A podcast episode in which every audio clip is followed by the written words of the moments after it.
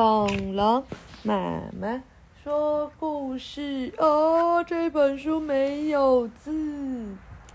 他说：“The Lost Teddy，消失的泰迪熊。”Oxford Reading Tree Keeper 的故事。哦，怎么了？Keeper 跟妈妈怎么样？他们在干嘛？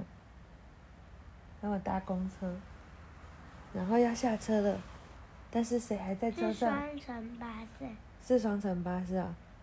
那他搭车完以后，谁还坐在车上？小熊，小熊还在车上。就他一诶，真的是双层巴士，你很厉害耶！就他一下车就发现，怎么了？他怎么了？小熊，小熊怎么样？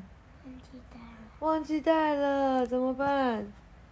哦，他回家的时候要睡觉的时候一直哭哭。为什么？